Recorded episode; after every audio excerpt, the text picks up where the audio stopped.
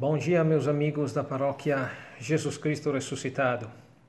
Sou aqui em Itália, em uma casa de Padre Maurício para o meu período de quarentena.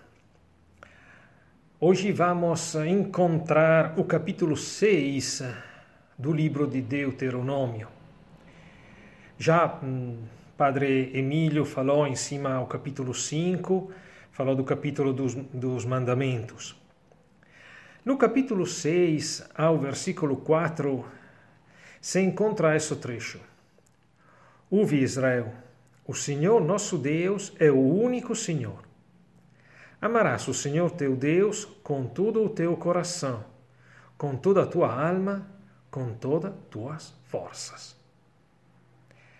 Por que se está dizendo assim? Porque Deus, Moisés, eh, fala assim no livro do Deuteronômio. A primeira coisa é lembrar que, ao tempo eh, do povo de Israel, eh, tinha uma ideia que era uma ideia comum, todo mundo pensava assim, que eh, não existia só uma divindade, mas existia muita divindade, muitos deuses. E eh, cada um povo tinha a sua divindade. Mas a coisa interessante, a coisa um pouco particular é que essa divindade não era uma divindade que era eh, colocada em cima ao povo, mas colocada em cima ao Estado, em cima a uma região. Vamos fazer um exemplo. Se eu pego o avião e vou morar no Brasil, eu deixo a minha divindade, o meu Deus italiano, e pego o Deus brasileiro. Se depois eu volto eh, para a Itália, deixo os deuses brasileiros e pego os deuses italianos. E no mundo hebraico, ao tempo do mundo hebraico, era uma coisa normal. Aqui, o povo hebraico é o primeiro povo que tem uma divindade que não é só uma divindade que se coloca em uma região, mas é uma divindade que se coloca em cima ao povo. O povo hebraico é o primeiro povo que tem a sua divindade, os seus deuses. Por que essa, essa situação?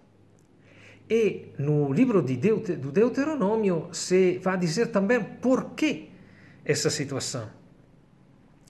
No versículo, versículo 3, por, eh, se fala assim: eh, para seres felizes e te multiplicares sempre mais na terra onde corre leite e mel. A primeira coisa é que o povo precisa ser felizes.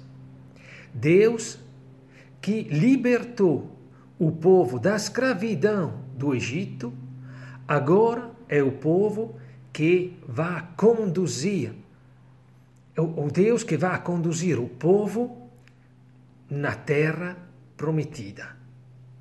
Por ser felizes, por ser um povo alegre Deus é Deus que caminha com o povo. É, que, é um Deus que caminha diante ao povo. Você lembra quando eh, Moisés libertou o povo hebraico da escravidão do Egito? Deus que caminhava diante, mas também Deus que caminha ao lado do povo. Por ser felizes. Essa é a primeira razão, é uma razão importante. Mas tem também outra razão. Já um pouco falamos, falamos dessa coisa. Quando ao versículo 10 eh, do, do, do, livro, do capítulo 6 eh, do livro do Deuteronômio, se fala assim: Quando o Senhor teu Deus te introduzir na terra que o teu pai Abraão, Isaac, Jacó eh, jurou de dar, com cidades grandes e belas, que não edificaste, casas cheias de todas as espécies de bem, que não ajuntastes, cisterna já escravada, que não cavastes, que se está dizendo aqui? Que tudo é de graça. Que Deus ama o povo e vai doar de graça essa terra que o povo está encontrando, essa terra que o povo vai eh, conquistar, vai ganhar. Essa terra é uma terra que é de graça. Deus vai doar essa terra ao povo, ao povo hebraico. E o povo não precisa trabalhar. Parece que se está dizendo que o povo não precisa trabalhar. Tudo é de graça. Por que amar o Senhor? Por que amar o Senhor com toda a força, amar o Senhor com todo o coração? Porque já o Senhor me amou. Por ser felizes, o versículo 3, e porque o Senhor vai doar tudo isso de graça. E agora vamos lembrar um pouco também a nossa vida, eh?